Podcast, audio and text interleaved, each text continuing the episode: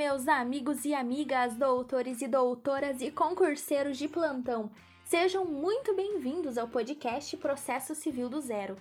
Hoje o tema do nosso podcast será pedido, que consta dos artigos 322 a 329 do Código de Processo Civil. Vamos nessa?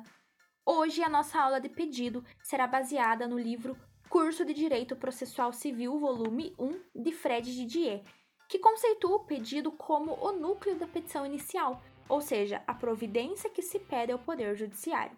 Nós temos o pedido imediato, que é a providência jurisdicional que se pretende, e o pedido mediato, que é o bem da vida, é o resultado prático que o demandante espera conseguir com a tomada daquela providência.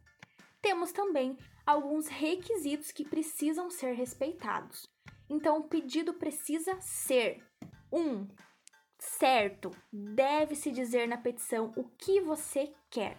2. Determinado é aquele pedido delimitado em relação à qualidade e à quantidade. 3. Claro, o pedido deve ser claro o suficiente para que se possa compreender o que deseja. 4. Coerente. O pedido deve ser coerente. O que isso quer dizer? Que deve haver uma relação com o pedido e a causa de pedir, ou seja, é a consequência jurídica da causa de pedir. Lembrando que, na falta desses requisitos, o juiz, antes de indeferir a petição, determinará sua correção, de acordo com o artigo 321 do Código de Processo Civil. Temos acumulação de pedidos inicial, quando os pedidos são formulados na petição inicial, e ulterior, quando os pedidos são formulados após a postulação inicial. Temos também acumulação própria de pedidos e acumulação imprópria. Vamos tratar primeiro sobre acumulação própria. Ela ocorre quando se formulam vários pedidos pretendendo o acolhimento de todos de maneira simultânea.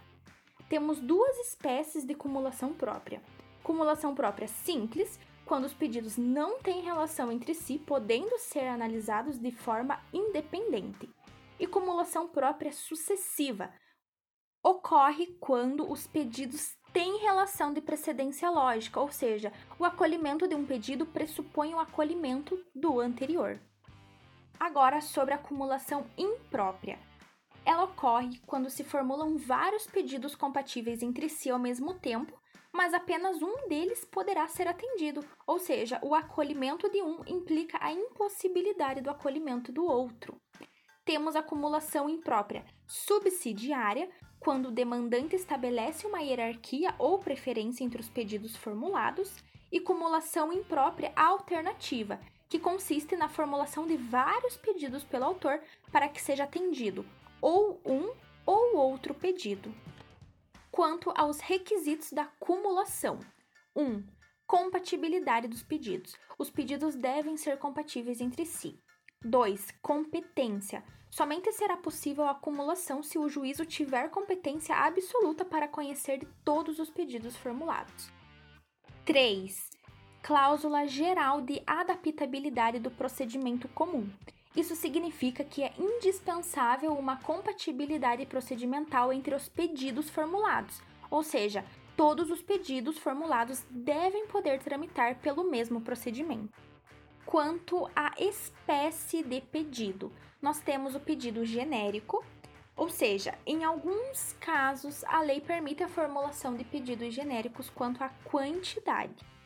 Pedido alternativo. De acordo com o artigo 325, o pedido será alternativo quando, pela natureza da obrigação, o devedor puder cumprir a prestação de mais de um modo.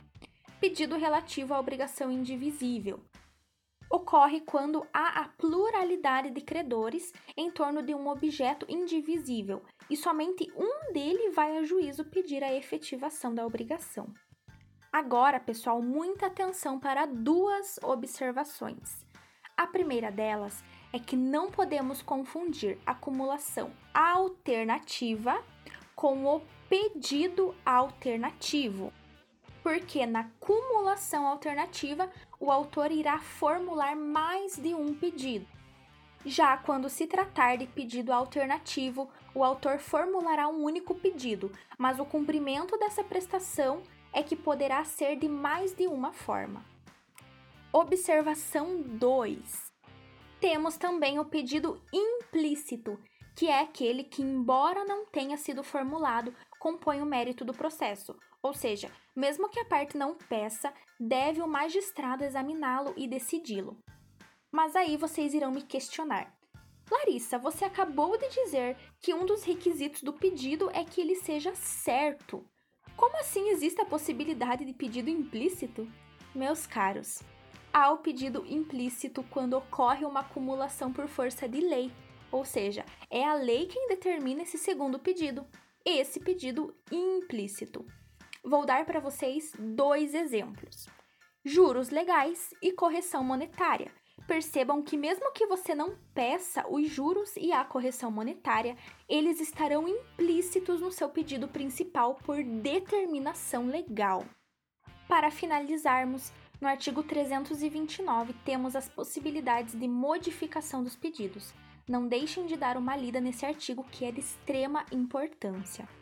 Gostou do tema de hoje? Deixe o seu curtir e compartilhe esse podcast com seus amigos e nos acompanhe também nas redes sociais, arroba processo civil do ou arroba Larissa Maltaca. Bons estudos e até mais!